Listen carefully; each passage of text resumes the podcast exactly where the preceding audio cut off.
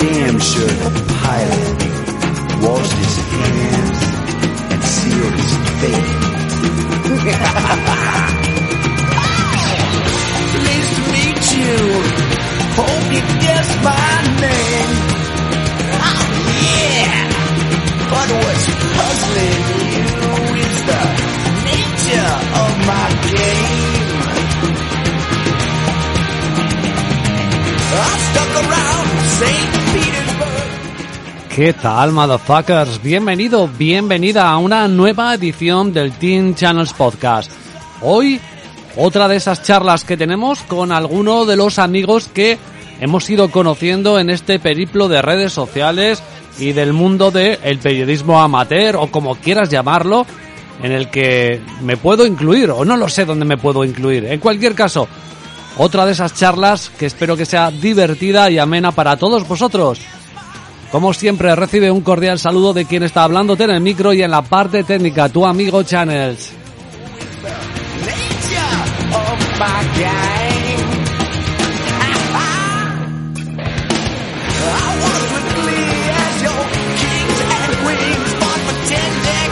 Este es un programa en abierto, un programa gratuito y por lo tanto lo puedes escuchar en todas las plataformas de podcast, en Spotify, Google Podcast, iTunes, Podimo, en fin, en un montón de sitios y también en nuestra casa, en nuestro hogar, en iVoox. Ahí tienes la posibilidad de darle al botón de suscribir y te llegará notificación cada vez que haya un podcast nuevo. Y también tienes la op- opción de darle a apoyar si nos quieres apoyar económicamente porque te gusta el contenido que hacemos o también quieres acceder a los contenidos extra que hacemos solo para fans.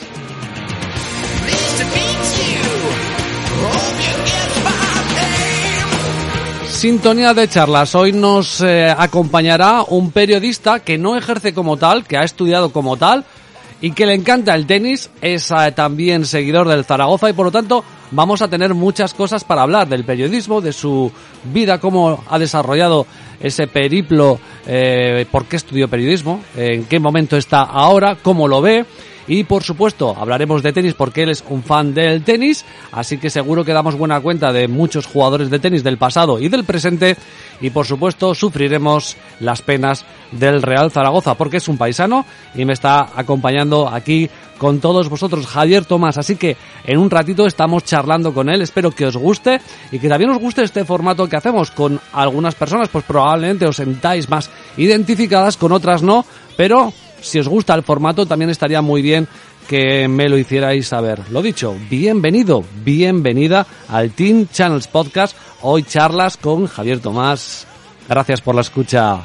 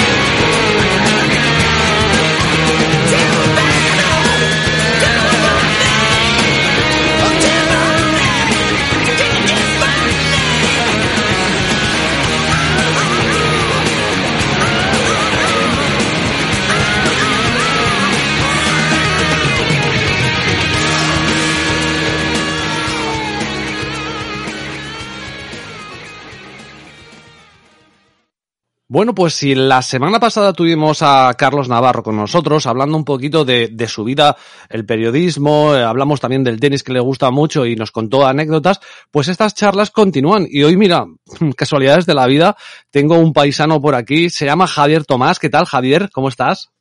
¿Qué tal? ¿Cómo estás? Pues bien, aquí, eh, hablando contigo, fantástico. Una persona, pues, que hemos conocido o que nos hemos conocido a través de este mundo de, de, Twitter porque tenemos varias aficiones en común. Ahora hablaremos de ellas, pero bueno, nos gusta mucho el tenis. Eso es así, ¿verdad, Javier? Bueno, nos gusta demasiado. Demasiado. A mí al menos y yo creo que a ti también. De hecho, no paramos, quietos. De hecho, no paramos quietos. No, paramos quietos. Nos gusta muchísimo el tenis por un lado y luego somos sufridores del Real Zaragoza. Eso une muchísimo, ¿eh? Y, y ¿sabes qué, qué, creo que también tenemos en común? ¿Qué? Que tenemos un humor muy raro. Sí, tú vas un poco, eres un tío que por lo que te he leído, no, no eres tampoco, estás todo el día como, como yo, a lo mejor que sí que le doy mucho chance, eso sí, cuando no estoy trabajando y tal, pero eres como que vas un poco, te gusta ir a contracorriente, ¿verdad? No es que me guste, es que, es que creo que muchas veces la corriente es un poco simplemente por ser corriente, o sea, tanto en el tenis como en el fútbol, o sea, al final mi Twitter pues tampoco hay mucha más cosa que tenis, fútbol, tenis, fútbol y luego medios de comunicación. Pero yo sí que me doy cuenta de que, de que muchas veces se, crea una tendencia de decir, va, pues este tío es malo, o va, pues este tío es bueno, o va, pues este tío como es de mi pueblo, o este tío como es canterano, pues lo voy a defender, o como es español, pues lo voy a defender. Y sí que es cierto que en Twitter, tanto en tenis como en fútbol, como en todo, hay una tendencia innata a cuidar lo tuyo como si fuera como si fuera intocable. O sea, desde luego tienes que tenerle un cariño especial, pero de ahí a no ser crítico, a, no sé si coincides conmigo. Sí, sí, sí. o sea, es un poco un modo secta, que llamo yo.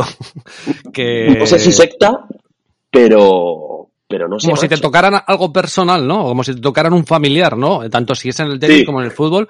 Y bueno, además, tú como yo hemos sido, por ejemplo, cuando vemos un partido del Zaragoza, o sea, mm, somos críticos. Es que realmente, yo siempre lo he dicho, ¿no? Tan- incluso, fíjate, lo podemos llevar incluso a extremos de los que nos vamos, no vamos a hablar, pero la política, incluso de la idea que seas, eh, tu equipo de fútbol y tal, lo que tienes que ser es crítico. O sea, más crítico con esa gente porque, joder, son los que aprecias, ¿no? O sea, no, yo no sé si estás de acuerdo conmigo. O sea, Pues, que, no, no, sigue, sigue.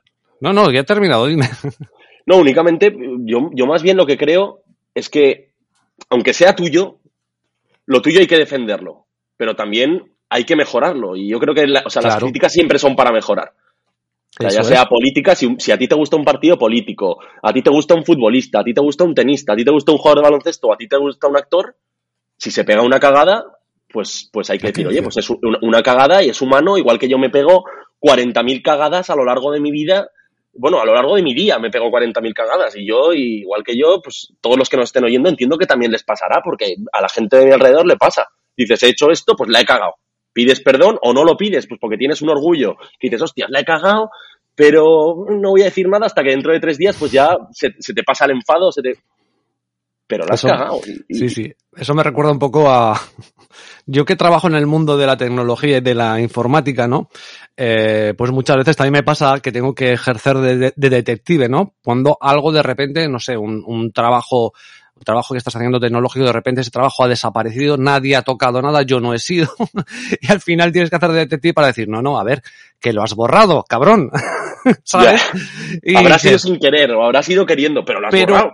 has perdido dos días buscando al culpable cuando tan fácil como decir, no, no, he sido yo, y no pasa absolutamente nada. Se recupera o se restaura o mil cosas, pero esto sucede. La verdad es que sí que en ese aspecto somos, somos muy poco autocríticos. Oye, yo quería hablar contigo de muchas cosas, eh, pero principalmente, bueno, principalmente, eh, quería que me comentaras un poco el tema, el tema del periodismo. O sea, tú eres periodista, ¿no? Cuéntanos un poco porque, Yo soy periodista. aunque nos conocemos, no tenemos una relación de lo que se llama de amistad, somos conocidos por una red social y poco más, pero sí que creo que, que nos puedes dar mucha información de tu vida personal, ¿no? Entonces, lo primero de todo, tú eres periodista.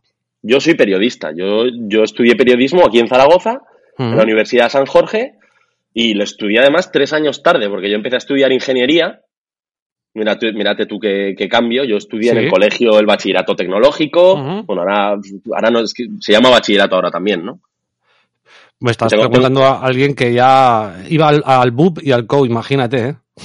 Pues yo supongo que sí, o sea, la, la EBAU o la, o la selectividad ha cambiado mil veces de nombre, pero supongo, bueno, yo estudié el bachillerato tecnológico y, y mi sueño era pues, ser ingeniero de barcos porque me encantan los barcos y es Ajá. mi pasión, eso sigue siéndolo, junto con el tenis, obviamente, pero, pero me encantan los barcos y dije, ah, voy a hacer esto. Cagada. Hablábamos ante- hace tres minutos de cagadas. Cagada. Me fui a ¿Y eso, Bilbao, estudié. Pues porque sí, porque me fui a Bilbao. No aprobaba ni el recreo, porque al final una persona de 18 años está bien que se vaya fuera, pero yo siempre defenderé que cuando una persona estudia fuera tiene que tener un mínimo de madurez. Claro. Y yo con 27 años no tengo madurez, tengo más que con 18, creo, pero vamos. Con 27 no tengo madurez, con 18 no la tenía. Pues no iba a clase, todo el día por ahí, jujujaja, y no aprobaba ni una. Y al Ujú. final yo me daba cuenta y, digo, y un día dije, yo, eh, no, ni mis padres, ni mi entorno, ni mis amigos siempre me apoyaban. Tú suspendes, pues estudia que ya aprobarás. Pero yo un día dije, ¿qué estoy haciendo? ¿Qué estoy haciendo con mi vida? Y- y me puse a pensar y dije, ¿hacia dónde enfoco mi vida? ¿Qué hago yo en mi día a día? Dormir, meterme al WhatsApp, tocarme los huevos, dormir, verme un partido, otro, otro, otro, discutir con este amigo, que, que este amigo me diga que han jugado bien cuando yo pienso que ha jugado mal, es como si me llamara hijo de... mm, Sí. O sea, ciertas cosas a las que yo mm, siempre he sido una persona con pasión, que luego hablaremos del periodismo y hablaremos de la pasión, creo que también va un poco ligado, pero yo siempre he sido una persona con pasión y digo, ostras, pues si esto me gusta y me puedo dedicar a ello, ¿por qué no voy a dedicarme a ello? ¿Por qué no voy a coger y hacer algo que me gusta, con lo que voy a ser feliz, que al final es lo primero, y no voy a dedicarme a ello? Y dije, pues se acabó. Además, ya había aprobado un año y medio, o sea, yo tengo un año y medio de ingeniería naval, o sea, náutica, en Bilbao. Que todavía, pues quién sabe si algún día lo puedo terminar, pero dije, va, ¿qué hago aquí para estar ocho años más sacándome esto sin estudiar nada porque soy un inmaduro? Porque al final ya tomé la- el- como que me di cuenta y dije. ¿para qué? Y nada, me fui a la San Jorge y a partir de ahí pues estudié periodismo, me la saqué, no sé, no sé si es un poco out of context decir esto, pero creo que es una carrera que se saca muy fácil. Quizá por eso también hay tanto intrusismo, que también luego podemos hablar de ello, pero creo que es una carrera que se saca muy fácil, aunque sea tirar eh, piedras contra mi propio tejado, pero la carrera en sí se saca fácil. Luego, un buen periodista, un buen comunicador, eso hay cuatro pero de los buenos buenos. Y eso quizás sea más complicado que el mejor ingeniero de Red Bull. De eso estoy completamente seguro, porque yo he estado con animales de la comunicación cuando estaba en la... Y, y ves a esos tíos ponerse delante del micro, eh, meter una opinión, llevar los tempos, meter la publi, o sea, son un talento innato. Sí. Pero, espera, que me acabo de perder, ya no sé por dónde iba. No, que te fuiste a, fuiste a San Jorge, te terminaste la carrera de manera Sí. más o menos sencilla, ¿no? Me imagino, o sea, quiero decirte, Muy que me sencilla, imagino eso que, que- me que había pasar a lo mejor de un de una carrera de estas de, de aeronáutica, ¿no? Bastante más compleja al periodismo y, bueno, terminaste Claro, la carrera, claro. me imagino. No, no, la terminé, la terminé en cuatro años, la terminé perfecta, con pandemia incluida, que fue el último año que la estudié, pero me di cuenta de que, de que yo a lo mejor iba en Bilbao, iba, iba a clase, que era raro, ¿eh? pero cuando iba me sentaba ahí en la silla, había una, una profesora, un profesor que empezaba una clase, de, de yo sabía cómo se llamaba la materia, pero no entendía absolutamente nada de lo que estaban diciendo. Yo miraba a mis compañeros, ¿sabes? Todos tomando apuntes, tal, yo no tenía... De, de verme, de verme en un mundo como si me voy pasado mañana a vivir a Donetsk Sí. o a vivir a Tokio. O sea, de estar en un mundo completamente diferente. Sí, Y luego, que lo pues, veías en- en, una- en la más absoluta de las distancias. Buah, y en la, en la San Jorge pues llegué la teoría del no sé qué, y un profesor pues explicando, pues en el año 80 fue la primera vez que se publicó eh, no sé qué tipo de artículo y empezó el periodismo eh, cultural de no sé qué. Al final es, es, o sea, lo veía mucho más sencillo y creo que es sencilla en líneas generales la, la, la carrera. No sé si porque te la ponen sencilla, pero es sencilla. Y luego, bueno, siguiendo un poco con mi trayectoria, luego nos metemos en eso, eh, hice mis prácticas en Radio Marca Zaragoza, estuve ahí con Javi Lainez a tope, yo no pillé a Pepe, a Pepe Borque porque justo se acababa de ir, y, y a partir de ahí pues hice mis prácticas, muy contento con ellos, creo que ellos conmigo también, y luego dije, pues, ¿qué hago ahora? ¿Qué, qué hago ahora? ¿Qué puedo hacer ahora? ¿Qué puedo hacer ahora? Y pues, no sé, supongo que cualquier periodista o estudiante que, que esté escuchando esto, pues a lo mejor me entiende, aunque sea un poco. Yo estoy convencido de que sí. Pues ¿qué hago ahora? ¿Qué hago ahora? ¿Qué hago ahora? Pues voy a hacer un máster. Pues porque si haces un máster es eh, la manera de darte a conocer, bla, bla, bla, bla, bla. Que es verdad. O sea, digo bla, bla, bla, pero es verdad. Nada, y decidí entre tantas opciones, pues el máster de periodismo de Villanueva, el de tal, pues hacer el de la COPE, que sí, te que anuncian bastante. Alguna vez, lo, alguna vez lo he escuchado, ¿no? Que lo anuncian bastante. Así Sí, que sí, hiciste ese, ese máster allí en la COPE. Sí, sí, un máster además. Es un máster que, que además de, de ser el de la COPE, creo que hasta hace un par de años que creo que ahora tiene un Onda Cero, o la- no, no sé bien quién, quién lo tiene, pues era como el único máster de radio. O sea, es decir, que aunque tus prácticas las tuvieras en la COPE, pues es una manera de meter la cabeza, pues en general, o sea, y realmente pasa. Porque al final ahí vas a un evento que Florentino tal, que Florentino cual, y está todo el mundo de todos los medios, estudiantes de un máster, estudiantes del otro, trabajadores de un sitio, del otro, que al final, excepto las acreditaciones a estadios, en, en los eventos por ahí la gente entra y la gente está. Ujú. Y eso, y estuve ¿Qué ahí un año entero. El máster, el máster Sí. bien, sí, creo que es, lo, lo recomiendo sobre todo para alguien que se quiera especializa- especializar en radio, o sea, completo, o sea, no es un máster de periodismo deportivo, no es de narración, no es de locución, sea, es un máster en el que tocas la mesa, en el que haces muchísima producción, o sea, hay clases, venían profesores a producir algo. Necesito un tema para dentro de media hora y las noticias son estas, aunque sean inventadas. ¿A quién se puede llamar? Pues si ha habido un, un incendio, un tal, un cual, en según qué pueblo, pues al alcalde, ¿sabes? No sé. Ejercicios muy... Un, un máster guay, entretenido. Yo que soy muy crítico a veces, bueno, a veces no, y siempre con los tenistas, me imagino que un máster en la COPE tampoco tiene que ser barato. No, no es barato. Tampoco es, tampoco es caro, tampoco es caro, porque, o sea, es que el máster tampoco es de la COPE, o sea, el máster es como si lo haces en otra universidad. Solo que yo no sé qué, qué han hecho, que tienen ahí un convenio, no sé qué tienen, pero el máster no se llama máster COPE, es el máster de radio en COPE. No sé cómo lo, lo anunciarán ellos por ahí, porque hace mucho que no veo anuncios de mi máster, o porque ya no me fijo, básicamente porque ya lo he hecho. Sí, sí. Pero, pero no sé qué tienen ahí montado, que parece que es suyo, pero es de la Universidad CEU San Pablo. Lo que pasa es que luego las prácticas es en colaboración con ellos. Y Oye, eso, ¿y, qué tal? Dices que estuviste allí un año. eh, Mm. Bueno, me imagino que ahí. Está, estuviste en Madrid, me imagino, todo el año. todo el año en Madrid, todo el año en. Madrid. Y la experiencia bien, bien. ¿no? La experiencia muy bien. Sobre todo pues por los contactos, por la gente que he conocido. Y ante todo, ni contactos, ni gente, ni nada, ver cómo trabajan los mejores. O sea, yo creo Mm. que eso es un, un privilegio que no, no valoras quizá cuando estás dentro, porque es algo que ya lo tomas como el día a día, pero a lo mejor luego te vas tampoco, o sea, te vas, trabajas para otros medios, o, o yo te hablo en, el términ- en términos deportivos, o haces ciertas cosas con según qué gente, ya sea en, en Twitch, en, ves cómo trabaja esa gente y cómo trabajan los que mejor trabajan, Claro, es que me imagino allí ver solamente el estudio, toda la equipación técnica de, no sé, de, con todos estos de, de deportes, ¿no? Con el Manolo Lama y compañía, y tiene que ser la bomba, ¿no? la bomba y, y, no sé, verlos ahí, joder, han sido, al final han sido ídolos de cualquier niño. O sea, Ujú. No hablo ya de niños altos, bajos, rubios, cualquier niño que haya jugado al FIFA o que volviera escuchando Carrusel con su padre un domingo por la mañana del rastro, o yo qué sé.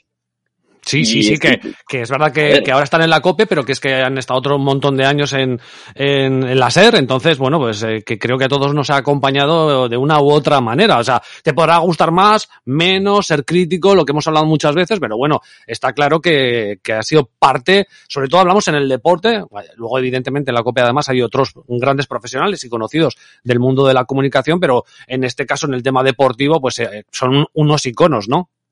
Iconos absolutos, pero, pero ya, no te, ya no solo por el nombre que tienen detrás, sino porque los ves cómo trabajan y es, Y flipas, es- ¿no? es, es para flipar, o sea, de, de- pero ya no te digo de cómo trabajan de ostras, hay un tío aquí que, que se ha quedado pegado con los codos de, de estudiarse el guion, de, no, de, de si algo sale mal, lo arreglan, si algo, todo rápido, todo sin problemas, sin un, sin un mal gesto, ¿sabes? Son, son gente que, que está hecha para eso. A mí, Mm. esa es la sensación, lo mejor que me he llevado, vamos, de, de esta experiencia que he tenido, lo mejor, lo mejor, lo mejor que me he llevado. Muy Y- bien, y cuando estuviste ahí después de ese año, que, que te metiste en algún lado, has hecho alguna cosita más? Eh, aquí estamos. Aquí estoy hablando contigo, tomándome todo con mucha tranquilidad, mirando a ver dónde puedo meterme, qué puedo hacer, qué tal, pero tomando siempre buenas decisiones. Creo, para que luego serán malas. O sea, Ya. volvemos al, al primer minuto de- del podcast, pues luego serán malas. Pero no. Oye, dentro del periodismo, ahora hablamos un poco más de eso, dentro del periodismo evidentemente hay muchas, muchas ramas, ¿no? Está la parte, aunque, bueno, no, no es la fundamental ahora mismo, porque el periódico va cada vez a menos, pero sí que, por ejemplo, el tema web, etcétera, está la parte escrita, eh, está la parte eh, de radio, está la parte de televisión. A ti personalmente, ¿cuál es la que más te gusta o la que más te llama? Hombre, a mí, a mí todo lo audiovisual, sobre todo audio. O sea, la radio en primero y luego si eso televisión. Pero es que yo creo que, que es importante saber que también hablamos de que muere el- eh, la prensa escrita, eh, las webs, tal. También tenemos que saber que dentro de esas webs hay televisiones. O sea, no sé si, si me estoy Sí, explicando sí, sí. bien. Que una persona que a lo mejor piensas, ostras, este tío se dedica a la radio, qué suerte tiene, yo no, no quiero hacer eh, oposición a, a una carrera en marca porque, tío, es que yo, yo quiero que salir en algo, tal, no sé qué, y a lo mejor no se están dando cuenta de que hay un nicho ahí con el mundo audiovisual, cada vez más los periódicos obviamente van a seguir estando, los de los web, digo. Pero cada vez va a haber menos letra, cada vez va a haber más publicidad, eh, anuncio, eh, resumen de la jornada con un tío que coge un micro y se pone a hablar. Al final es como si hicieras tele, aunque sea multimedia, es con Twitch más de lo mismo. O sea, que yo creo que, que- que hay muchas ramas y cada uno tendrá la suya, pero al final todas acaban encontrándose una a otra. Quizá menos la escrita, todas las demás, la radio, la radio también deriva eso. O sea, ahora el, el partidazo en la tele, el, el- todo deriva el, el larguero en YouTube, el partidazo en YouTube, eh, tiempo de juego en YouTube, ¿sabes? Todo va derivando también a eso. Es decir, que Y al revés también, ¿eh?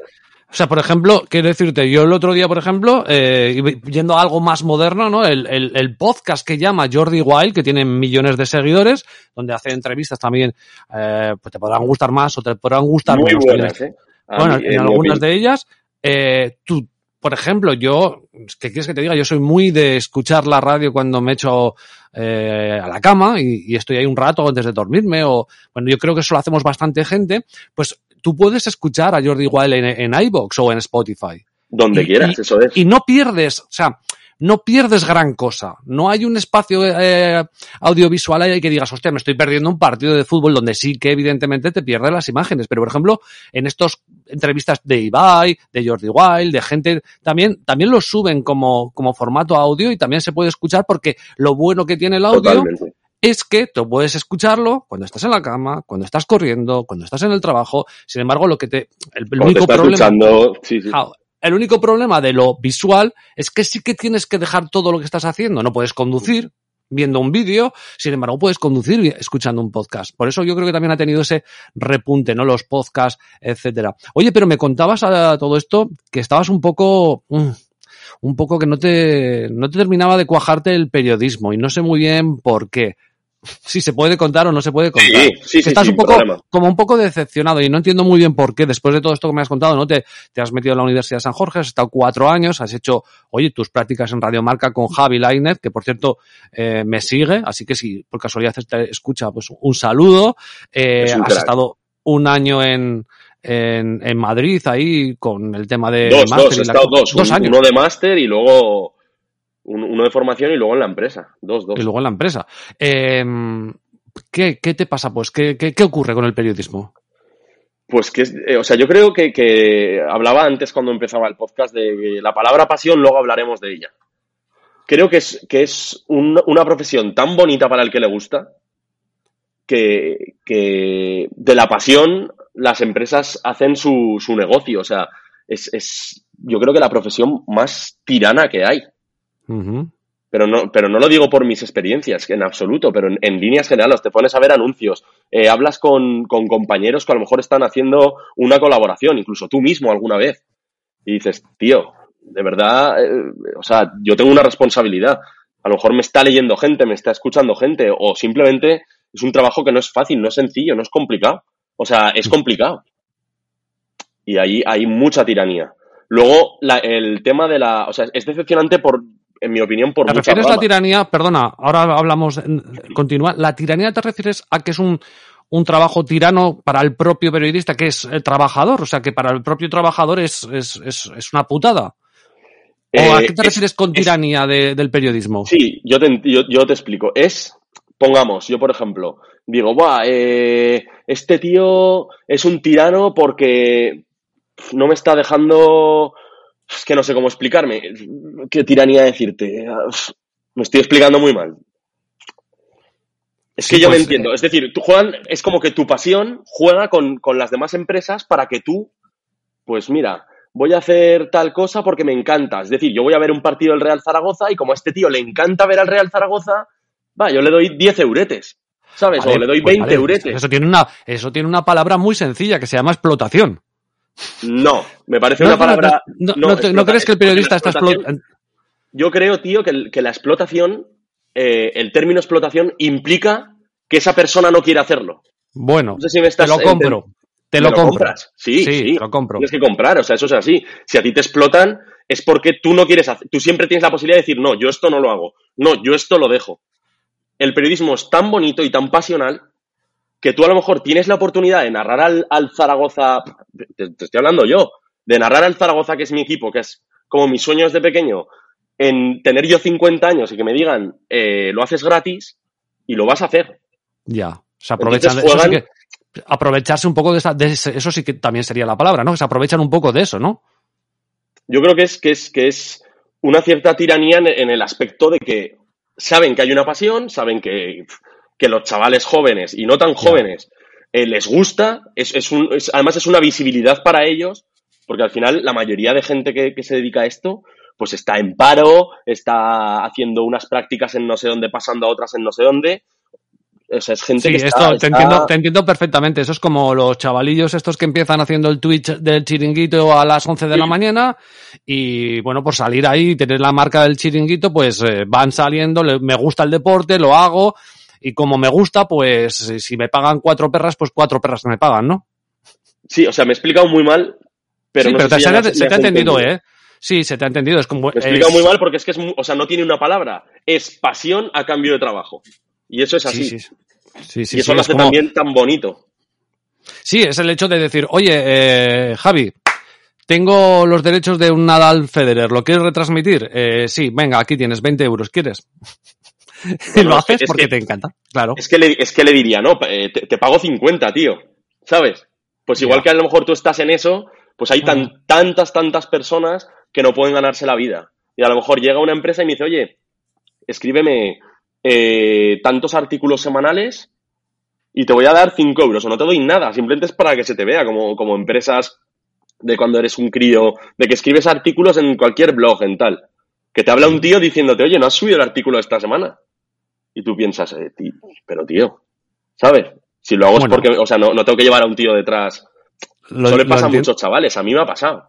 lo entiendo perfectamente. A mí me, me exigen, entre comillas, que suba un podcast semanal hablando de fútbol.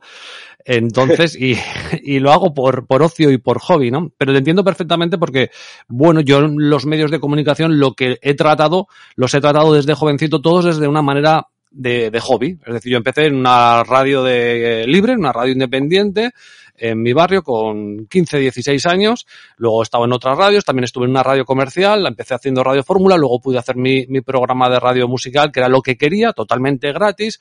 He hecho fanzines, he escrito en revistas, he escrito en revistas eh, que tampoco me pegaban nada, pero lo haces por la pasión, por la música, o en este caso por el tenis, o por el deporte, o por el fútbol. Y al final es muy difícil salir, ¿eh? Muy difícil, ¿eh? Mucho. Muy difícil. Muy difícil. Mucho, mucho, mucho. ¿Y no O sea- crees que ahora eh, no te has planteado que era en este impasse en el que estás el tema de mm, proyectos pues como podcast? Porque creo que también, bueno, por lo menos un tiempo tuviste, ahora no sé cómo irá el podcast que hacías de, de tenis. Eh, Sí, lo tuve, lo tuve hasta, hasta, no sé cuándo hice la última emisión, quizá fuera en, en enero o en diciembre, Ujú. pero es que no me daba con el trabajo, es que yo iba de, Claro. de lado a lado y no me daba. O sea, bueno, sí que me daba, me daba el día libre único que tenía o, o mi día y libre y medio que podía tener y me, a lo mejor me ocupaba hacerlo cinco horas, es que no tenía momentos para hacerlo. Claro, Y ahora- ¿y ¿No ves esa vía, esas vías un poco más alternativas, ¿no? De no, de no empresas, de algo tuyo, algo personal o colaborativo con algún grupo de personas, sea podcast, sea Twitch, sea YouTube, sea alguna cosa así. El otro día lo hablaba con, con Carlos, ¿no? Pues el, el ejemplo mm, creo que está tan marcado ahora de la gente más joven del tema periodístico como Quintana, ¿no? Que empezó muy abajo haciendo cosas eh, de manera... o, pues, o los de, o los de la media inglesa. O los de la media inglesa. Es un buen ejemplo, perfecto. ¿Tú eso no lo ves una manera de, de salir o lo ves muy, también muy complicado? Yo creo que, que ponerte, ponerte eso como, si, si me estás diciendo como hobby, yo ya lo he hecho, lo he hecho porque tenía tiempo libre en ese momento y porque me apetecía hacerlo. Si me estás diciendo como trabajo, Mm, yo creo que, que primero hay que comer y una vez que comes, desde ahí puedes empezar a construir. Primero comer, luego construir. Si comes de esto, pues adelante, ¿sabes? Combinas.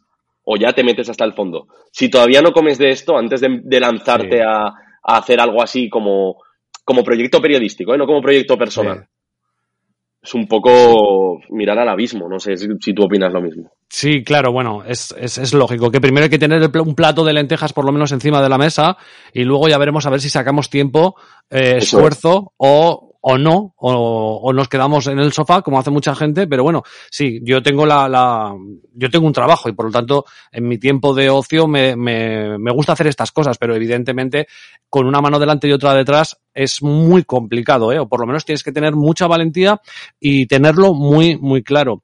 Pero bueno, estarás de acuerdo conmigo que ahora, dentro de, de todos estos problemas que hay del tema en el periodismo, eh, se han abierto nuevas puertas, nuevas fuentes, ¿no? Que antes no había. Sí, sí, sí. Igual tú, con 27 Sí, sí, sí. años, lo ves de manera un poco diferente, porque yo soy más viejo, pero bueno, yo lo estoy viviendo y desde luego se han abierto. Lo veo igual, lo veo igual. Muchas, ¿no? muchas puertas.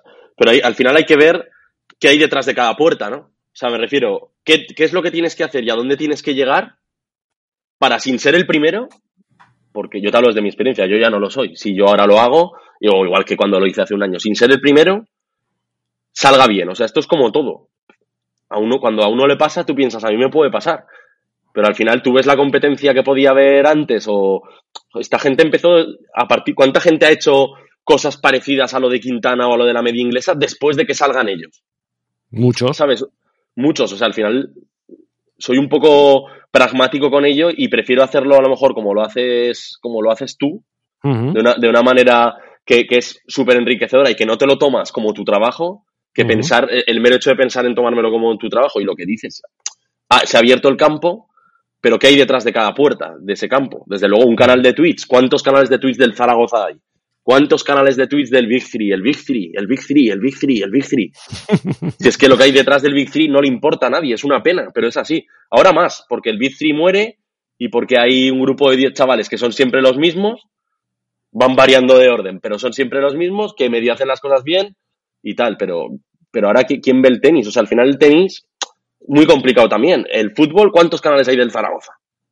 Sí. ¿Cuántos? ¿Cuántos? ¿Cuánta gente habla del Zaragoza? Tú te metes en Twitter Zaragoza, ¿cuánta gente habla del Zaragoza, macho? Es una pasada. Ayer, digo- ayer, te voy a contar, esto es un poco out of context, estaba yo ahí haci- haciendo mi alineación de la fantasy de fútbol y el de Iraola decide no convocar a, a Salvi, yo no tenía un duro porque acababa de fichar a Benzema, y yo me cago en tal, no sé qué, ¿dónde está Salvi? Yo no lo veía en la convocatoria, digo, esto es un error, esto es un error, y me meto en los comentarios, en el rayo, y empiezo a actualizar. Plan, nadie se indigna de dónde está este, o por qué sale Pozo y Trejo, y digo, esto es un equipo en primera, y luego pienso, ¡guau! Das un, un cambio, te vas al Zaragoza, ahí en segunda, dando asco, pero asco de la A a la O, y te metes en, en- en la convocatoria y ciento y pico comentarios. Sí. Imagínate, ciento y pico personas pendientes de que, de que Bada es un matado, de que Sí. no sé quién y de que no sé cuántas. Y dices, ostras, ¿sabes? Sí, que Me hago un bueno, canal de Twitch y de estos habrá, de, de 120 y pico habrá 30 haciendo historias y ya han sido los primeros en comentar en Twitter. Ya. Sí, bueno, puede ser, ¿no? Lo que pasa que a mí, bueno, no sé, como quizás soy un poco romántico y como el periodismo es una, es una de las eh, carreras que me hubiera gustado hacer cuando en en Zaragoza no estaba, pues no sé, me veo que en la obligación de empujaros a todos a, a intentarlo, por lo menos, evidentemente, también entiendo perfectamente que a una determinada edad ya hay que tener un plato de lentejas encima de la mesa y, y tener algo bastante mm, calentito para luego pasar a, a otros menesteres. Pero bueno, no sé, me parece una profesión fantástica. También creo que está ahora mismo en España, y no sé si estarás de acuerdo, un poco, no sé cómo decir la palabra aquí sin montar Sí. jaleo, ¿no? Pero Sí, entre el otro día la entrevista que, que, que escucho, ¿no? Con, que yo no conocía, eh, a David Jiménez, un poco de cómo funciona la, la prensa, por supuesto, en, en los altos niveles. Este fue director de, del mundo, ¿no?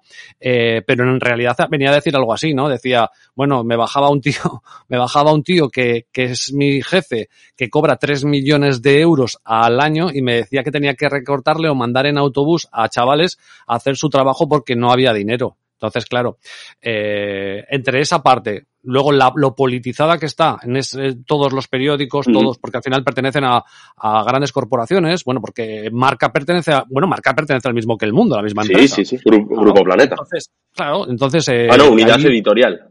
Claro, entonces están todos como demasiado politizados, eh, todos eh, ponen el cazo y el periodismo como tal, mm, ya no hablo solo del deportivo, en el deportivo tú lo habrás visto, por, por ejemplo, en persona, ¿no? Me imagino que el estar allí dos años en Madrid también te habrá abierto los ojos en el sentido de decir, bueno, también hay sus mamoneos, me imagino, y Los aparte hay. de eso dirás, y dirás, qué complicado es poder meter la cabeza aquí, ¿no? Sí, o sea, es que no, no va más allá de, lo, de todo lo que te he dicho. O sea, es, es complicado, pero hasta cierto punto. Y también hasta, qué cosas quieres hacer. Al final el abanico se abre. A lo mejor tú no has, no has deseado meterte a, yo qué sé, a poner 90 tweets. Sabes que el abanico se abre, hay tantas cosas por hacer. Bueno, pues hemos tenido así un pequeño cortecito en la, en la grabación, pero estamos aquí de nuevo. Igual ha servido para poner un poquito también de, de, de parada en este tema que estábamos hablando y explayándonos bastante, como es el periodismo. Yo te quería preguntar, Javier, por el tema de- del tenis. Te, te venía a decir que si eres tan enfermo como soy yo, ya lo has dicho al inicio de, del podcast, ¿no? Que te, te gusta Buah. muchísimo. Buah, no lo sabes bien. Lo que me gusta ver tenis y ponerme cualquier, cualquier bacalada infame en la televisión, en, en tenis TV, en donde pueda. Y, decir, ¿Y eso "Va, a qué, a qué, se, a qué se debe esa afición a- al tenis? ¿Hay, ¿Hay algo especial o no? No, de crío empecé por Rafa, Rafa, Rafa, Rafa, y a partir de ahí pues fui viendo más, fui viendo más, luego ya me hice más mayor, no sé, y cada vez me fue gustando más hasta que, hasta a los 20 años o así, ya muerto que no podía salir. Ya. O sea que mucha afición por el tenis. Oye, me imagino que, además, creo que lo comentabas tú, hemos vivido una época estos últimos años que, que creo que va a ser muy difícil volver a repetir ese Big Three.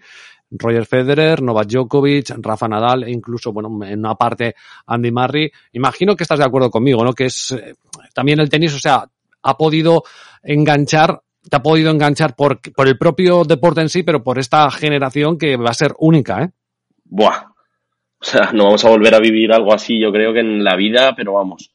Jamás, me parece que hemos tenido, o sea, has dicho, has metido allá Murray como con pinzas, no, no, o sea, para mí Murray también, desde la M hasta la Y, todas las letras metidas en mayúsculas, o sea, hemos tenido unos tenistas que han, han roto todo, o sea, han hecho todos los récords estando ellos mismos al lado, o sea, es nada, eso no se vuelve a vivir. Yo al menos mientras esté vivo estoy seguro que no lo vuelvo a vivir. Es algo increíble, ¿eh? Hemos tenido un, pas- Increíble. un pastel, un pastel en el que eh, digamos que el 85% de ese pastel se lo han comido tres y el 15% que quedaba se lo comía Murray. es que Sí, sí. es una, una pasada, ¿no? Y qué generación de tenistas, digamos, entre comillas, ha ido, ha ido engullendo esta generación y tenistas que, que eran buenísimos. David Ferrer es uno de los ejemplos que pongo siempre, que si no Tsonga. hubiera estado Songa, Songa, Songa, Berdych, Songa. Bueno, Verdic, Verdic era lo que va a ser Ruth, parece. O sea, un, un eterno ganador de los que tengo que ganar. sí, sí.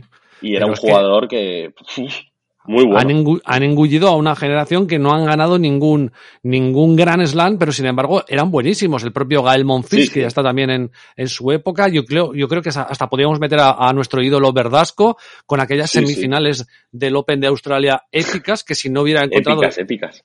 Pero épicas, épicas, yo es que a veces me lo pongo, tío, el, el, el, partido y sigo flipando. El cuarto set, puf, y el, el último, uf, Es tremendo. es una animalada ese partido, sí, sí. es como si estuvieras viendo un videojuego. O sea, son golpes increíbles y, y, y si no se hubiera encontrado Verdasco a ese increíble Nadal, hubiera hecho final de Grand Slam. O sea, es que Sí, sí, sí. date cuenta, pero es una cantidad ingente de, de jugadores buenos que se quedaron sin ganar nada.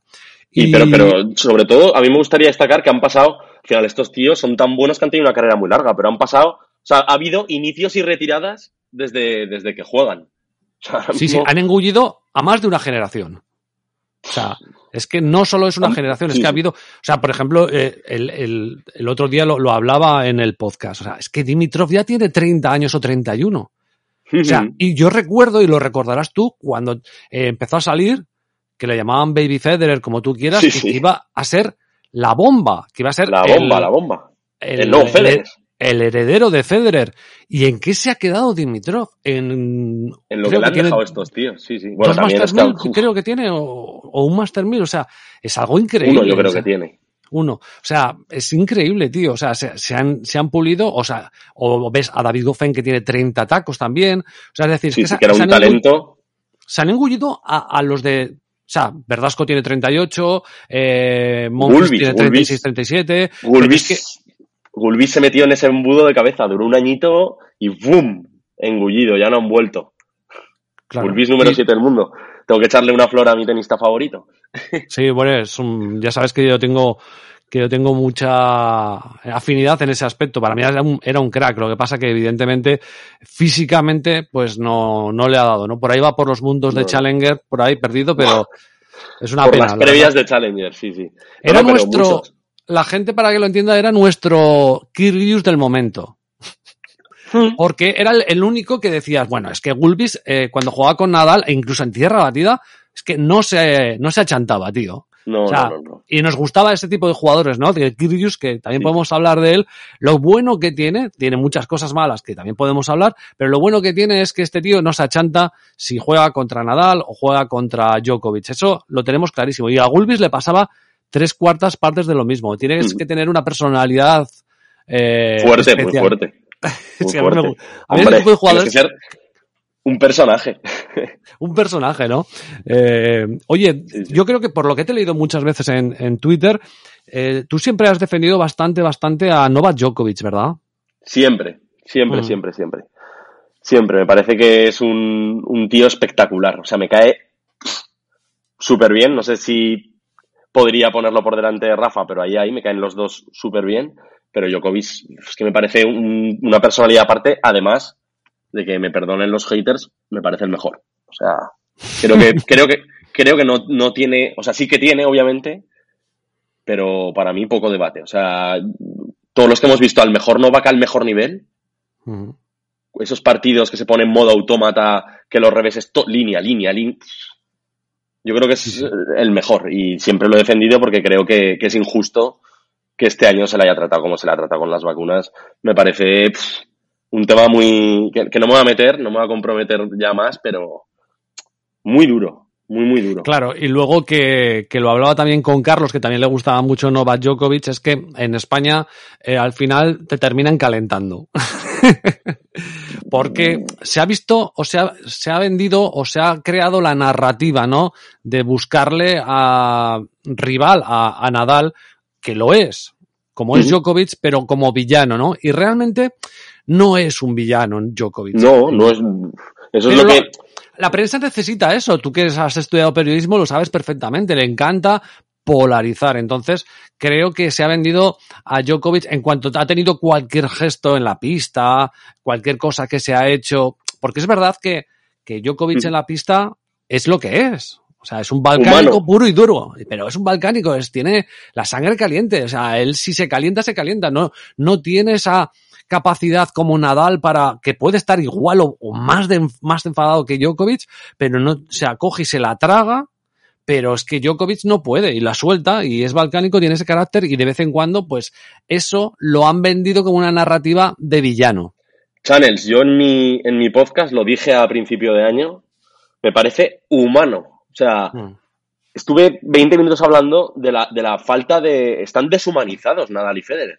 O sea, son como, como unos dioses del Olimpo, literal, que lo son. O sea, es que son unas personas con tanta... que yo entiendo que lo son, pero han, han como, como deshumanizado todo. O sea, una persona, si falla una bola, si ha jugado a tenis, cualquiera que haya jugado a tenis, si fallas una bola, te cagas en, en todo lo que te puedes cagar y, Sí, ya sí. si llevas ocho y te cuesta un partido o pero como estos tienen tanta capacidad de ser falsos y de guardárselo solo por la imagen que dan, de, ¿sabes? Son Sí, tan sí. fuertes en eso también que han- se han ganado al mundo. Pero Djokovic no es un mal tío, es humano. Tampoco le veo yo decir nada a nadie, no dar la mano. Además es majo con todos y se ha hecho una mala prensa contra él que yo flipo. O sea, me parece muy duro, muy duro. Bueno, muy pero duro. estamos en España y al final era el icono Rafa Nadal, ¿no? Eh, oye, y lo comentabas también un poquito por encima mientras estábamos hablando del tema eh, periodístico. Decías que eh, va a haber un drama con la salida de este Big Three, que ya hay una salida ya, de hecho, que es la de Roger Federer con la despedida el otro día en la, en la Labor Cup. ¿Tú tan, o sea, lo ves tan negativo? O sea, para el tenis, decir, Muchísimo. sí, Muchísimo, muchísimo. O sea, vam- quizá va- vamos a ganar los que vemos tenis todos los días, que estamos hartos de leer cada domingo al, al pureta de turno hablar de Nadal. Quizá en eso ganaremos, pero en todo lo demás va a perder mucho. O sea, sí que están teniendo bastante tirón ahora con gente externa al tenis, con tenis TV, tal, no sé qué, que lo han adaptado mucho para que sea divertido para todo el mundo. Todos los canales, hay vídeos, tal, y eso está acercando un poco más de afición. Pero hay que pensar que la afición al tenis, pero no solo en España, en, en muchos sitios también se ha acrecentado por estos tres tíos. Y en España sí. concretamente por Rafa. O sea, Rafa, Rafa es un ídolo de masas. Hmm. Pero bueno, tenemos a Carlitos Alcaraz, que creo que eso no lo esperábamos nadie, en el sentido de que yo lo escribía hace, claro, cuando, cuando Alcaraz tenía 13 años, yo escribía hace 5, 6, 7 años que lo que esperaba a España con la salida de Rafa Nadal era un descampado. Y nos Sí. hemos encontrado de repente con un Carlos Alcaraz que ahora mismo es número uno del mundo, que se dice pronto, y bueno, esa suerte que vamos a tener en España, por lo menos para que la, la prensa, el periodismo pueda tratar, es verdad que pasa lo que pasa, que solamente cuando, cuando puede ganar algún español, el tenis, pero por lo menos tendremos algo de cabida del tenis en, en los medios de comunicación, ¿no? ¿No? ¿Cómo lo ves? Lo veo, no sé si lo veo tan bien como lo ve todo el mundo, porque no sé, no sé si me da a mí la sensación de que, de que Alcaraz es un poco irregular como para dos semanas seguidas que todo le salga bien, pero sí que creo que va, va a haber un tenista que mínimo dos o tres Grand Slams puede ganar.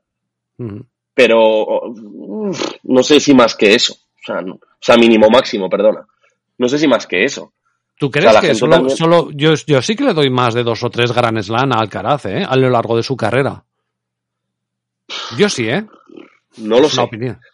No lo sé, No. o sea, lo veo, lo veo muy, super, muy superior a veces y tan desordenado, o sea, con, Rudio de verdad que dije, no, no puede ser. Yo, yo hice, no, ¿te acuerdas el hilo ese que hice? Mm. Que dije, es que es un atentado al tenis, que lo es. O sea, es que es un atentado al tenis, que para mí lo es. Pero estuvo a punto de ganarle al Alcaraz. y O sea, mérito de Ruth, pero tampoco vi yo a Alcaraz O sea, que, que le veo cosas fantásticas que digo, en Madrid, por ejemplo, contra Rafa dije, este chico es que va volando. Y ya sabía, en la final contra Zverev, pues decía, va, Zverev es muy bueno aquí, pero se lo comerá. Pero luego llegó Roland Garros y dije, va, en esta pista aún más lenta, Zverev va a sufrir con, con Alcaraz, con lo aguerrido que es, y a, a Saques se lo pulió. Cuando Alcaraz luego está fuera, no disfruta. Cuando no disfruta, no juega bien. Eso que comenta muchas veces Corregia, que tiene razón, no, no sé si te da a ti la sensación. Mm, Bueno, yo lo que creo es que, bueno, lo- yo creo que, que ya lo he descrito varias veces. Lo comentaba también, no sé si con Carlos o con otro de los podcasts que hacemos de tenis, que Carlos Alcaraz eh, se empeña la gente, no sé si estarás de acuerdo conmigo, se empeña la gente en decir, bueno, que solo tiene 19 años y que ya madurará. Pero creo que tú mismo, tú mismo has respondido a esta pregunta que yo te voy a hacer. Y es que tú decías, no, yo estoy con 18 años en Bilbao estudiando ingeniería y era un inmaduro. Ahora tengo 27 y sigo siendo un, un inmaduro. Es ¿Por qué damos por hecho que con 19 años eh, va a ser lo que es y con 27 no lo va a ser?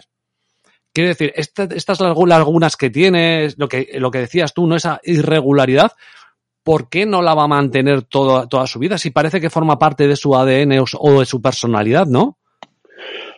Pero no sé hasta qué, hasta qué punto es beneficioso. O sea, yo, yo, No, no, Yo no, creo no digo eso- que, no digo que sea beneficioso, digo que, que la gente está planteando la situación de que tiene 19 años y que ahora en estos partidos que, que, que, eh, es irregular o que tiene estas lagunas, que no las va a tener con 25 26 años. Y yo me harto de ver tenistas con 19 años que tenían una persona- personalidad, la que fuera, Fabio Fognini, Benoit Per, eh, los que tú quieras, eh, Nick Kyrgios, y la siguen teniendo. Que hay muy no, no, pocos... totalmente. Totalmente. es que totalmente. no quiere, o sea, no- la Te había entendido al revés, ¿sabes? Te había es que la personalidad está Eh, hecha ya con totalmente, 19 años. Totalmente. Entonces, totalmente. puedes, puedes aprender y que te vaya enseñando Ferrero o tal, oye, ten cuidado porque en estos partidos cuando te pasa esto, piensa en esto. Entonces sí que lo pueden ir educando un poquito, pero lo que es él, lo que es él, yo creo que ya está construido. O sea, sea para lo bueno o para lo malo, es que no Totalmente. Si, si te fijas, si te fijas, o sea, no sé si, si tú te fijas en eso, pero yo me fijo siempre, hay jugadores que a lo mejor Ferrer cuando era joven era un tío violento y gestual. Cuando, cuando es adulto, violento sigue siendo es, lo que pasa es que no es gestual. Tiene el, el poder de decir no voy a pegar, ¿sabes? Pero ya está fuera de cabeza. O sea, hay jugadores que cuando están fuera de cabeza, o sea, Ferru, la gente habla de que, de que tuvo un cambio abismal en la cabeza, sí que es cierto, pero seguía teniendo ese toque, ¡ah! ¿sabes? Que Sí, sabes sí, sí. Que no lo veo en, en Nadal o Federer o en Djokovic, que sí que lo veo un poco más, pero al menos sabe que cuando ese modo, modo demonio que lleva dentro está, luego las cosas él sabe sacarlas. Pero Sí, yo sí, por lo que le he visto a Carlos, quizá me falla eso, porque pero que igual es tirarme a la piscina. Es que no lo sé, es que es lo de siempre. Mm. Esa pregunta, tres, cuatro, diez. Yo creo. Mm, Bueno, eh, hay una cosa que también está clara, ¿no? En dos o tres años no tendremos a ninguno del Big Three en teoría. Eh, yo creo que tampoco le quedan más, muchos más años a Nadal y a Djokovic. Quizá alguno más a, a Djokovic, pero tampoco creo que muchos más. Eh, lo que sí que tenemos es un pastel muy amplio que antes se lo comían tres e incluso cuatro y ahora va a estar muy repartido. Eso creo que estarás de acuerdo conmigo, ¿no? Que se abre, en ese aspecto sí que va a ser como, como, como era la agüita, ¿no? Que vamos a tener, Sí, yo sí, creo sí. que vamos a tener ganadores de Grand Slam, incluso que digas, joder, Sí, ¿sabes? sí, o sea, el abanico se abre, el abanico se abre, pero yo es que tam- me refiero, igual que he medio criticado, que no me parece una crítica, que creo que Alcaraz no va a ser un Nadal, pero ni, ni lejos, también pienso que Alcaraz es el mejor. Es que los demás también son. Es que no veo un talento innato que diga yo Alcaraz y ya. O sea, no, no va a tener pelea. Luego, a lo mejor los que no gane Alcaraz, pues porque un partido se le vaya a la olla, pues lo puede ganar uno, otro, tal. Pero es que no veo a nadie cerca de Alcaraz, ni siquiera veo a Alcaraz ni por la suela del zapato de estos tres. No sé si me Ajá. estoy explicando. Sí, sí, sí. Y no O ves sea, a creo que. Alcaraz es ultra superior a todos los demás, pero no veo que su cabeza le vaya a dar. Es que estos han ganado todo. El pobre Chilis cogió uno por ahí, Babrinca un par, pero lo han ganado todo. Mm. No, para, es que Al- Alcaraz decir que va a ganar más de cinco, es que ¿cuántos tenistas en la historia han ganado más de cinco? Pocos, pocos. El otro día salían y, y no había muchos. No lo sé. Yo creo que sí que Alcaraz va, va, va a ganar bastantes Grand Slam. ¿Cuántos? No tengo ni puñetera idea. Eh, y si alguien de los que buscas puede ser una alternativa de ahora, eh, según dices tú, no hay ninguno, pero bueno, Alcaraz tiene 19 años y hay jugadores por ahí que bueno, todavía pueden salir con 17, que están con 16 años y que nunca sabes cuándo pueden despuntar. Y aunque sean dos o tres años más pequeños que, que Alcaraz, pueden ser, terminando ser los que... Los el, el, perdona cortarte, el, el Marco Topo este, ¿lo, ¿lo, has visto en Challenge? Ese chico juega. Lo que pasa es que está como un cencerro, pero juega muy bien al tenis. Sí. Sí, hay, hay, no sé, hay, hay chavales... hay chavales por ahí que están pendientes, sobre todo también americanos, que, que han ganado torneos, o sea, mm, los Grand Slam Junior, etcétera. Pero bueno, es que el paso de Junior, luego meterte en los Challengers o incluso los ITFs y luego los Challengers, es que es un mundo, es que se han quedado por ahí tropecientos mil, o sea, los, los número uno Junior que se han quedado eh, en nada. Ryan, Ryan, Harrison, ¿eh? Ryan Harrison, o sea, Donald Young. Donald, Donald Young, Young, tío. Sí, o sea, sí, sí, sí. cuida con la película. Eh, de, de, Baker, que fue número uno junior, que ya se está retirado. O sea, es que es muy, muy difícil, ¿no? Entonces, no hay ni, ninguno así ahora, aparte de Alcaraz, que ni Gianni Sinner ni ninguno de estos. Que, que, crea que vaya a estar a la altura de Alcaraz no, o que los no a la altura de o sea a la altura de Big Three de momento yo creo que lo vamos a tener jodidamente complicado. Si ya de por sí creemos no, que no, Alcaraz ni... va a ser complicado que esté a esa altura que ya veremos que le queda mucho recorrido evidentemente yo te hablo un poco de que cuando se vayan estos tres quién crees que va a dominar no de lo que tenemos ahora. Alcaraz está claro. No sé si Sinner estás de acuerdo que también puede estar eh, yo creo que Sinner va a estar seguro eh, Zverev hay que ver cómo se recupera del tobillo, porque fue un giro muy feo mm. y al final es una parte importante en un tío tan alto. Luego creo que Medvedev mmm, me tenía mejor pinta hace un año. Lo de este año no me ha gustado nada, pero creo que puede estar ahí. Veremos a ver si vuelve Tim y le quedan un par de años buenos o año y medio, que con una lesión de muñeca y un revésado una mano, pues huele mal. Pero es que no veo, no veo mucho más juego que, que esos irán rotando y ganará uno, ganará el otro. O sea, Norri, como, como las pistas duras están, están más lentas que, que un campo de bola y playa, pues Norri también a disfrutar en todas las superficies, porque Wimbledon también lentísimo. Gente así que es buena, que tiene mano, que es aguerrida. Norri, tío, está siempre. Y Ruth también, ¿eh? Y Ruth, no, no, Ruth siempre, Ruth siempre, como Verdic, siempre. Sí. Gana lo que tiene que ganar. Luego llegará Esberev, llegará Medvedev y se asustará, o Sisipas. Ruth igual, no hace, Ruth igual no se lleva 20 Grand Slam, pero igual el tío se clava 20 semifinales de Grand Slam, ¿eh? o, igual, o igual lleva clavadas do, eh, 200, 200 partidos de ATPs 250. Sí, o sea, sí, también. Pero, tío, bueno, no, yo sí, no sé. Eh, no sé, ¿alguno? ganará, ganará. Lo que no sé si llegará a ganar algún Grand Slam, pero cosas ganará. Mm. Eso seguro, con, con, lo aguerrido que es y tal. Yo le tengo mucha manía, pero ganar ganará porque es bueno. No, claro, y es el, el tenista favorito de Ned Flanders, que decía Pepe, Pepe Brasil. Sí, sí. y, no le, y, no le, falta razón. Todo educado, no se, no se, no se mm. calienta, no se enfada. Es un juego un poco. ¿Sabes? O sea, es tan, oh, tan estándar. Sí, que es, es, muy el, difícil. es, el, es el marido o el marido que si fueras chica le presentarías a tu mujer. Eso es. El hombre perfecto. Es, eso el es. Príncipe, el príncipe azul, sí, sí. Eso es. ¿Esperas algo todavía de Nick Kyrgios o no? Yo, nada de nada. No, no, no. Del que sí que espero un pasito más es de, de Sisipas, que ha hecho un año muy malo. De Nick Kyrgios no espero a ver en Wimbledon el año que viene qué cuadro le toca.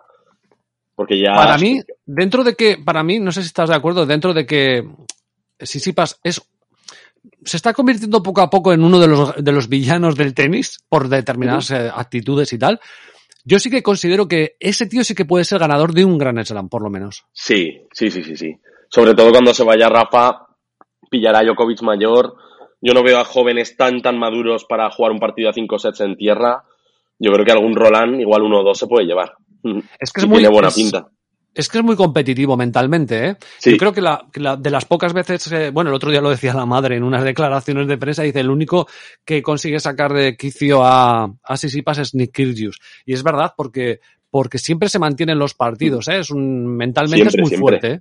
Siempre. Sí, Nunca tira, nunca tira un set, nunca está agarrado como ganará o perderá, que suele ganar, pero sí, sí, es muy, muy fuerte, sí, tiene muy buena pinta. Pero ahí de- estará con Alcaraz. O sea, ahí estarán todos. Y de la- Con pero Alcaraz, eh, espera, que nos hemos dejado la parte un poco que llamo yo americana, ¿no? Eh, Taylor Fritz, Aliasim, eh, Shapovalov, Tiafoe. Aliasim- ¿Tú, tú ves a- Aliasim sí que creo que puede ganar un gran slam también, en pista Mm. dura. Tanto Mm. en el US Open como Australia, es, can- es top, top 3 de favoritos a día de hoy si llega bien, ¿sabes? Mm, Estaría con, con Zverev y Djokovic en el top 3 para mí. Sí, y a lo mejor, eh, no sé, se está hablando también de toda esta generación de Sebastián Corda, de eh, Jason. Brusby. Es el que más gente me gusta. Corda, sí y no. Creo que es un, un muy fallón, como muy fallón, muy palo, muy como para verle ganar más allá de a lo mejor un Master 1000. O- Mm. Yo creo que lo que dices, eh, incluso el, otro día vi el partido que lo comentábamos, eh, Jack Draper, que, es, que juega muy bien cuando se pone también. Entonces, quiero decir que vamos a tener, yo creo que, joder, de- en uno o dos años va a estar esto muy, muy, muy abierto, ¿eh? Me da la impresión de que... Mm, muchísimo. podemos- Draper, Mm, Draper huele a, a semifinalista en Queens año tra- tras año, mínimo, ¿sabes? mm. Huele a Sí, ser sí. tenista inglés de hacer bien todos los Wimbledons y jugar bien en dura. Claro. Brandon Nakashima, que ya está en el puesto top 40, una cosa así. Es que, bueno, ah, vienen gente que, a ver, también, de- que están ahí, ya están aposentados, y ahora está, a ver quién, porque recordemos, y tú también lo recordarás, que Djokovic hubo un tiempo que estaba ahí haciendo eh, risas, eh, imitando a tenistas, era el eterno tercero o cuarto, eh, Sí. tenía sus problemas con el gluten, pero no ganaba. O sea, es que cuando empieza a ganar Djokovic, es que lo hace todo, lo empieza a ganar y empieza a ganarse todo, ¿no? Pero estaba ahí y tampoco lo veíamos como que pudiera dar el salto para ganar a Federer y a Nadal, y lo hizo. Es decir, también podemos tener la expectativa de que alguno de estos que se aposente con 23, 24 años diga, bueno, yo aquí esto voy a intentar ser la hostia y de ese salto, ¿no? Y no lo veamos Sí. ahora, no seamos capaces Sí, de verlo. Porque yo con Djokovic no lo veía, ¿eh? En un, en, un, en un término más menor, no, no, yo con Djokovic tampoco lo veía. Cuando, a ver, era bastante pequeño, pero sí que lo veía bastante lejos cuando jugaba. Es que tampoco Djokovic que empezó a ganar bien a partir de 2011, 12. Sí, es que sí, sí, es que empezó a, a- eh, hace poco ponían una, un- unos ro- o sea, unos eh, récords que habían tenido de quién había ganado Grand Slam y bueno, es que los últimos años se los había llevado todo Djokovic hasta que llegó evidentemente un poco todo este tema de la pandemia, se llevaba muchísimos, o sea, los cogió en, en pocos años, ¿no? Entonces siempre Un puede ejemplo- suceder. Un ejemplo así, sí, sí, un ejemplo de lo que dices puede ser también Babrinka, que estuvo ahí en el top 15, eh, top 10, hasta que de repente dijo voy a jugar en Grand Slams. En, en un término más pequeño, Roberto Bautista, la, la carrera de Bautista, no sé si te acordarás hasta qué edad estuvo ahí Challenger para aquí, Eso Challenger es. para allá. O sea, Eso es, hay, Sí. hay jugadores que, que pueden de- despuntar y que, y que ahora mismo, lo- bueno, no lo sabes, ¿no? Quién puede salir de toda esta colección que te he dado y quién puedes decir, joder, voy a... Porque es que la currada que se metió, luego eh, lo conté con Carlos, ¿no? El tema de Djokovic cuando se le diagnostican el tema del gluten, se lo quita y empieza a hacer mucho más ejercicio físico y tal, joder, es que se convierte en un puto robot, tío. sí, sí. Es que- entonces no sabemos todavía, no, to- no sabemos todavía si alguno de estos que viene por atrás se puede convertir. en- ¿Ves? Quien no lo vea, quien no veo que se convierta en un animal tipo Djokovic, pues es, eh, por ejemplo, Janis Sinner. Pero por la propia constitución física que tiene. Es un jugador que es otro rollo. Sí, es otro, es, es todo golpeo, todo golpeo, todo golpeo y, y por mucho que lo mejore, que yo creo que lo mejorará porque no le va a quedar otra, nunca va a ser un portento físico, se le ve. Es que el único que puede ser portento físico ahora mismo es Es Alcaraz. Quizá eh, ver a quién sale por ahí, mm, ver si pudiera evolucionar, está como una regadera, Musetti, algún tipo de este tipo que sí que son más, o sea, más, que llamo yo, correcalles, ¿no? O sea, que, que pueden llegar a lo físico, ¿no? Pero sí que es verdad Incluso que ahora- Brooksby. Brooksby Exacto, Brusby, con esos es un que jugador que, que da gusto, da gusto verlo. O sea, a mí me parece, me recuerdas a Simón, mogollón, y encima en rápido. Jugador Sí, defensivo, con un slice de derecha, ¿qué tal? Jugadores pesados, no sé. Porque tú crees que, eh, bueno, estarás de acuerdo conmigo que al final jugadores como Alcaraz, Nadal, Djokovic, claro, se están imponiendo en un mundo en el que el tenis cada día es más bestia, más físico y, y más de, o sea, tú ves imágenes a veces de Medvedev, no somos conscientes porque los vemos en la televisión, Medvedev, Kachanov, son tíos, o sea, enormes. Sí, sí, o sea, sí. podrían ser casi medio jugadores de baloncesto. Entonces, Es, Be- es en Berev, es es, es 1.98 también. Claro. Entonces, claro. Y no eh, se mueven al- como Ra- y no se mueven como Raonic. o sea, esos, Claro. esos cabritos corren de lado a lado. Pero es tremendo cómo ha evolucionado Sí, sí, el, sí. el tenis. Se han convertido en, auténticos monstruos, ¿eh? Vale, sí, sí. Aliasim, Aliasim es otro animal. Sí, sí, es que Es un monstruo pasada. físico. Y, y Nadal se lo llevó en, al quinto en Roland Garros y yo dije, uy, este... Y al final, al final lo consiguió sacar adelante, pero que sí, sí, es una burrada. Claro, es que y tú que ves- aguanten. ves a un Sisipas que parece Mm. dentro de lo de eso uno normal y es que mide 1,93, tío. 1,93. Y lo que se mueve por la pista Sisipas que, que, que es que parece que sea un tío de 1,70, ¿eh? Es una pasada. Bueno, pues veremos a ver qué nos depara, nos depara el tenis. Yo creo que pase lo que pase, seguiremos ahí, seguiremos comentando. Ojalá. Sí. A mí lo bueno que, ¿sabes lo que pasa con Javi? Que el futuro no está escrito. No, Y entonces hablamos, hablamos, hablamos, hablamos, pero no sabemos lo que puede suceder. Y pues no, nunca se el sabe. futuro nos puede deparar a un tío que gane más Grand Slam o podemos ver que este tío que no pensábamos ninguno que iba a llegar a tal ha llegado y se está comiendo todo. O sea que vamos a seguir disfrutando del tenis porque nos encanta y nos Sí. gusta. Pero de lo que no vamos a seguir disfrutando es del Real Zaragoza, tío. No, Bueno, no, no, no. De ¿cómo- eso, no, de eso, de eso, muy complicado disfrutar. Cuéntame, cuéntame cómo estás viendo este arranque de temporada. Me imagino que independientemente, y no quiero enrollarme mucho, eh, imagino que estos 10 años es, es algo, el otro día lo decía Víctor Muñoz en, en una entrevista que le hacían, que él sentía hasta, hasta vergüenza. Entiendo que, que no sé si es vergüenza, pero que son muchos años ya, ¿eh, Javi? Muchos, pero muchos, muchos, muchos, y, y pare- da la sensación de que a cada año peor. Te sale uno Sí. bueno, pero a cada año peor, a cada año peor. Y encima siempre te pasará a ti como nos pasa a todos con la ilusión de, va, este año, este año y a la jornada 10 ya con destituciones pidiendo la cabeza del uno, del otro, es horroroso, macho. Un sufrimiento y los he visto pues mal, muy mal. Y eso que soy relativamente carcedista yo. Porque la Sí, plantilla... Eso te iba a decir, porque cuando te decía que eras un tío que ibas un poco a contracorriente, que ibas con Djokovic o te gustaba Djokovic en- y lo ponías ahí tranquilamente en, en Twitter y, y lo explicabas, pues con Carcedo también e- eres de los menos beligerantes, porque hemos tenido, bueno, realmente ahora Twitter es un, un, un, hervi- clamor, un hervi- un hervidero. O sea, un clamor pidiendo la cabeza de Carcedo. El otro día Sí, yo, sí, sí. a ver, me cuesta, me cuesta desde la época, no sé si aquella de Chechu Rojo, eh, recordar que el Zaragoza ganara un partido como ganamos el otro día y con la agonía en la que se ganó y que y se pidiera gente- la cabeza del entrenador. la cabeza de entrenador y había gente que hasta que pre- prefería no haber ganado. Sí, sí, sí. Mucha. Eso no, no lo recuerdo mucho, eh, yo esto en Zaragoza. No, no. O sea, lo que se ha creado también es un, un odio. O sea, que yo lo entiendo, porque el tío rata, como no hay, como no, y aburrido, es rata y aburrido como, como no hay uno solo, pero también es que la plantilla es muy justa. Él tiene su idea, sale fatal, pero es que es, que es muy justa también la plantilla. Y varía Mm. cosas, se, se le pide, cu- cuando varía, se le critica. Y el tío varía cosas. Yo recuerdo a, a Víctor Fernández, no tocaba, no tocaba un esquema, vamos cambiaba un jugador por otro y, y los quemaba. Este tío varía, las cosas no han salido, pero intenta cosas. A mí me da esa sensación. Y creo Mm. que, que tiene un machete en el cuello por la afición zaragocista.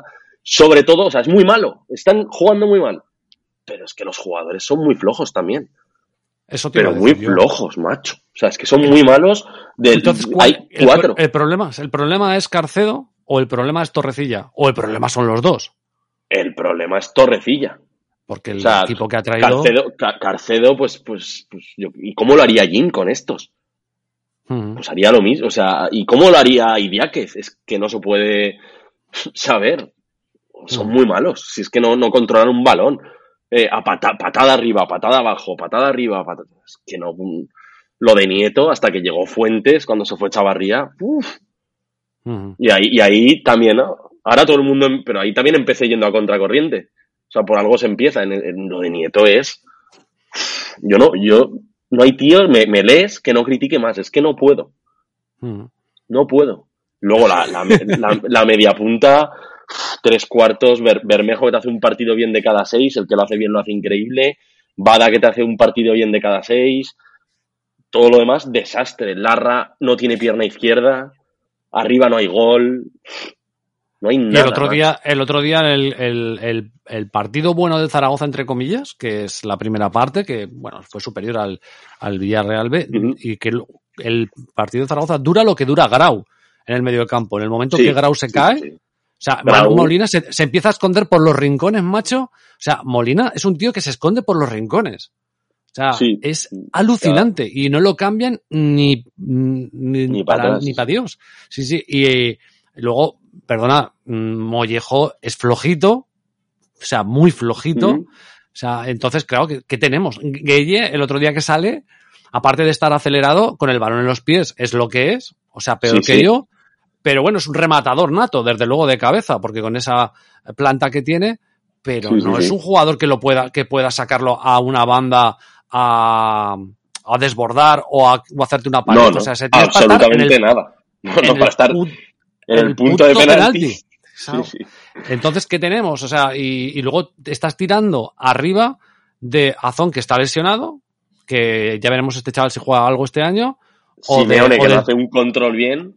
no hace un control bien, o Cholito, pero es que, que aunque le pongan muchas ganas y se lleve a la afición porque se, porque se lo merece, porque le pone huevos, Sí, estamos hablando de un crío. sí, sí, O sea, muy joven. ¿Tenemos que, tenemos que posibilidades de ascender con esto? O sea, es, es imposible. Es Ya no te estoy es diciendo imposible. No te estoy diciendo del ascensor directo que ni de coña. O sea, de llegar a un sexto puesto. Y te voy a decir, no sé si estamos en una de las ligas más baratas, ¿eh? Seguramente. Porque La estamos, división. damos pena, tenemos uno de los peores registros hasta el otro día cuando ganamos al Villarreal, y sin embargo te plantas con dos partidos y estás metido en la pomada. O sea, sí. pero no, yo no lo veo. Yo creo que, por ejemplo, el Granada nos tiene que pasar por encima, pero además de manera bestial. Va, tampoco han empezado bien, ¿eh? Bueno, pero en teoría No sé. es un equipo con mejor plantilla, en teoría, claro. Sí, sí, sí. O sea, favoritos son. Pero más miedo me daría ahora mismo ir a campos, yo qué sé, como el de Las Burgos. Palmas. O el de Las Palmas, que fuimos en la primera jornada, vete tú ahora. Sí, que el sí, equipo, el equipo, entre otras cosas, también, no solo es que sea irregular, sino que da la sensación de que ha ido a peor. Es decir, que se vio un Zaragoza en Ponferrada que, que a mí me ilusionó, que dije, uff, y empiezan a funcionar las cosas. Y desde ahí ha ido a peor, y cada partido peor, excepto el último, que para mí el último no fue un malísimo partido. Pero en Granada, en Granada complicado sacar nada, pero yo otras veces iría más... En Granada este año tampoco creo que vaya a estar ahí arriba, ¿eh? Mm. Y eso que tienen pasta y plantilla, pero no me tienen mucha pinta. ¿Cómo planteas el futuro para el Zaragoza? Jodido, ¿no? Eh, negro, negro, tío. O sea, lo planteo de que van a estar estos tipos en el fondo del fondo de inversión metiendo pasta, que nos han limpiado, que nos han limpiado ya deuda. Y, y si, tenemos equipo para ascender será dentro de cuatro o cinco años, como pronto, o sea, como tarde. ¿Crees que Carcedo se come los turrones o no? Mm, a ver, depende de estas dos semanas. Porque si no saca una, si no saca tres puntos, eh, no se los va a comer. Pero es que también Carcedo, el empate le ha sacado, le ha salvado de muchas. Al final empatar, no lo sé, no lo sé. Yo creo que ahí va a estar. Dependerá de estas dos semanas, a ver si el equipo toma alguna dinámica por lo menos interesante. Aunque sea de juego, macho, aunque nos, aunque empatemos y digas, hostias, hemos empatado, pero te vas con una sensación Sí, diferente sí, a casa. eh. Es que últimamente contra el Oviedo te, te vas con la sensación de que has empatado porque, porque empezaban pilares, era el primer sábado ese, y porque la Virgen estaba rodeando a toda la Romareda, porque es que si no,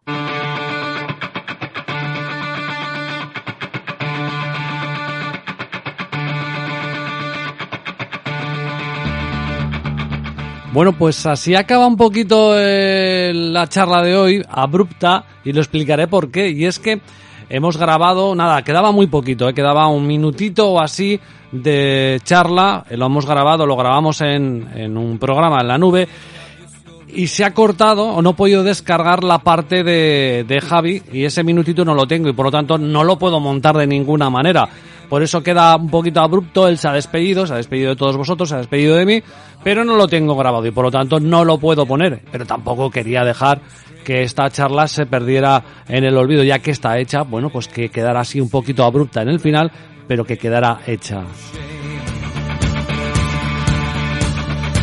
Bueno, pues hemos hablado un poco de lo humano y lo divino y sobre todo de lo que más nos gusta o de lo que más me gusta a mí, el Zaragoza, el tenis y el periodismo, en fin, que quizá el día de mañana haya aquí otro personaje que hable de otras cosas que también me gustan o quizá no, pero que también podamos eh, charlar de diferentes puntos de vista, de diferentes modalidades de la vida y del ocio.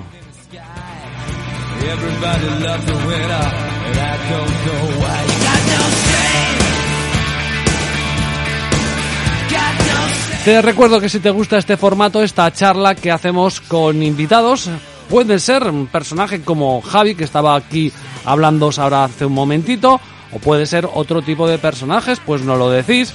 Y incluso nos podéis ayudar a saber qué os apetece escuchar más, a quién podíamos traer para charlar.